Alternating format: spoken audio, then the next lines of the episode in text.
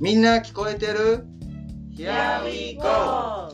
このポッドキャスト番組は20年の経験がありながら、ほぼ聴覚に関わらずに来た言語聴覚士が、介護予防に携わることをきっかけに聴覚を再学習していく姿をっていう体験型ポッドキャスト番組です。はい、こんばんは。境目研究所所長の文康です。人研究員のミサです。吉野真也です。見習いのみほこです。桜補聴器の井上です。はい、皆さんこんばんは。今こんばんは日も始まりました。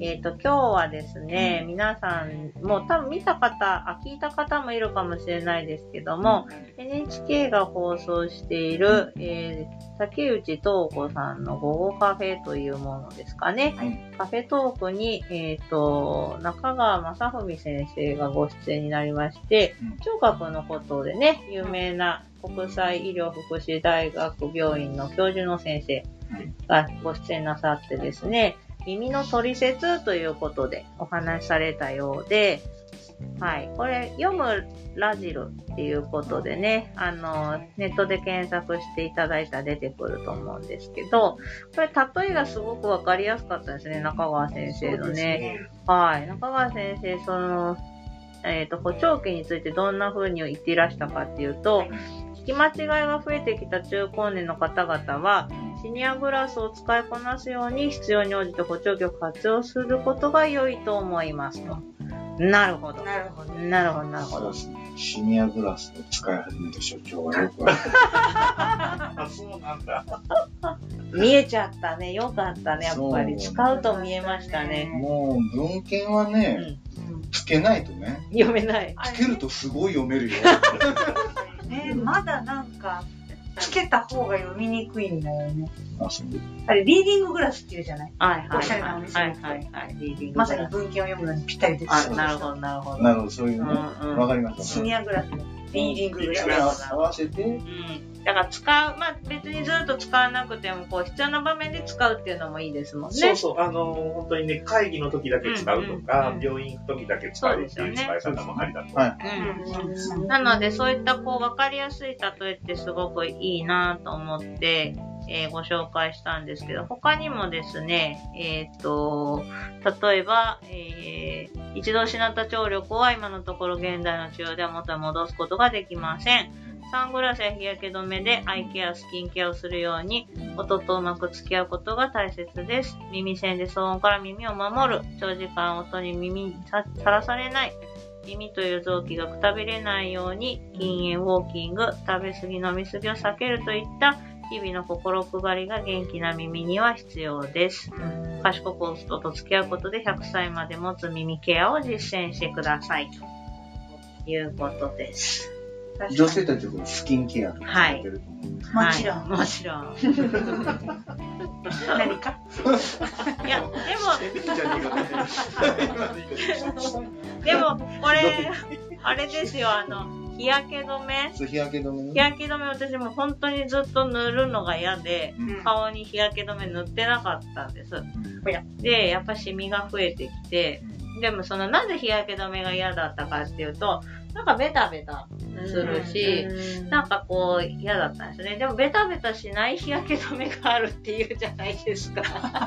さらっとするやはい。で、ちょっとたお高くてもね、こうなんかこう美容クリームみたいな役割もあって、日焼け止めとしても使えるよっていうのがありまして、つ。そしたらね、やっぱり自分が使いやすいものだったら毎日使うんですよ。うんだから補聴器とかも結局その本人が使いやすい、使った方がいいっていうことを実感できれば、使うと思うんですよね。そうですね。ねみね、一度前もご紹介があったけど、耳を守るっていうのはその、えっと、ノイズキャンセリングのイヤホン使ってるって言ってたけどうんも、やっぱいいって思うとう、んちょっとね、んあれも今高いけそうど、そう。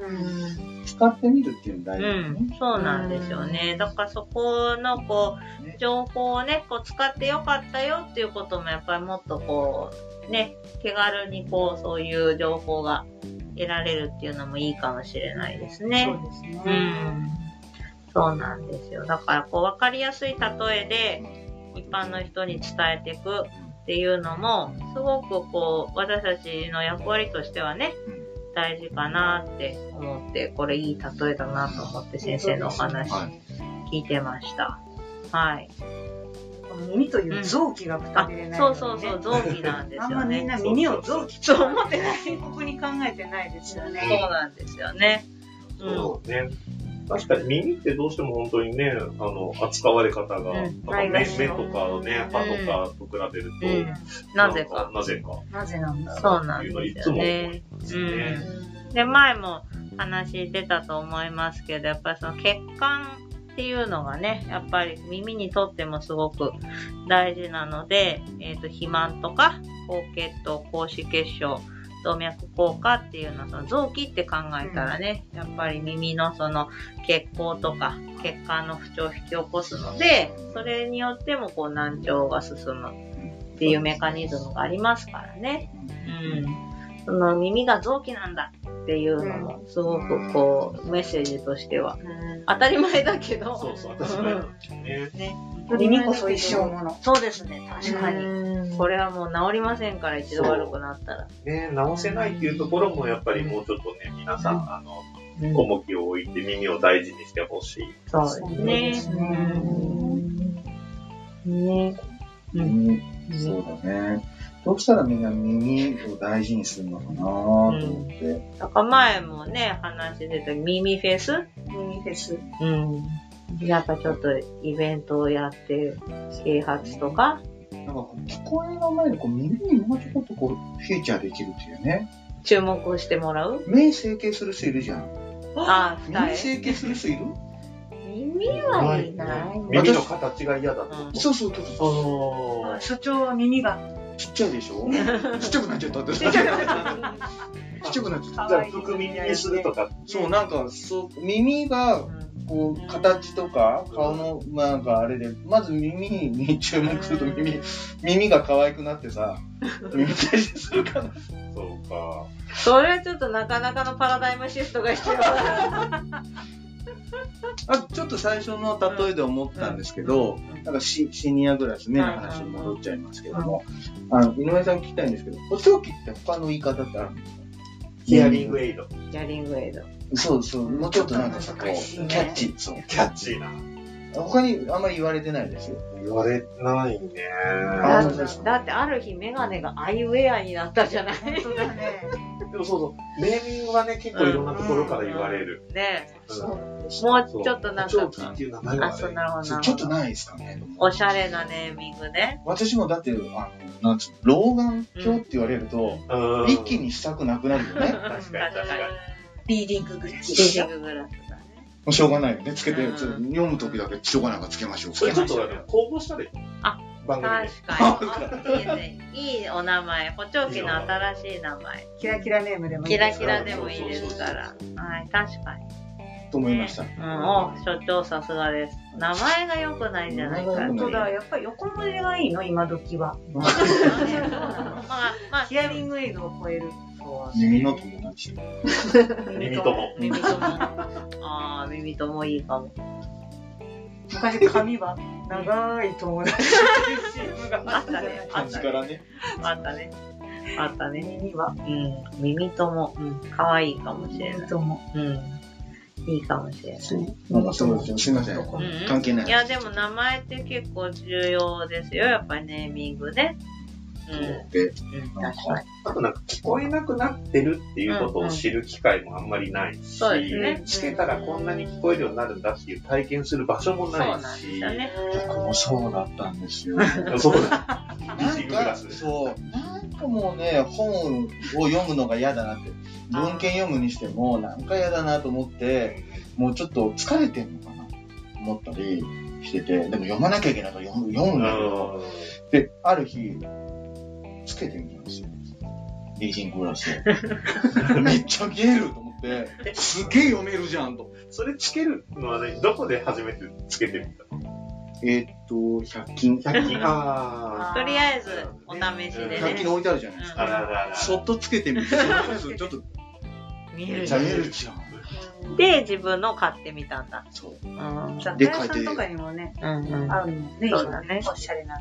そうそうそういや、でも本当そういうことだよね。ちょっと体験する場がね、う。うんん、からそういう君じゃないの出せないからね。うん、なんかまあ、まずその体験会みたいなのをこう定期的にね、いろんなところでこうやってみたりとかっていう活動もやっぱり必要そうですね。だろうしね、その、そこでまあ簡単な聴覚スクリーニングができたりだとか、うんそうそうそう。そうね素晴らしい。そう調べるだけだったらね、うんこの間入れたアプリがあって、はい。すごいいいまアプリ。た新しいの出てましたえっとね、君、年いくつって いうアプリがあるんですよおお。ぜひ入れていただきたい。君とし。君、年いくつ皆さんに。あ、わかりました。ちょっと調べます。あなたってことね。そう。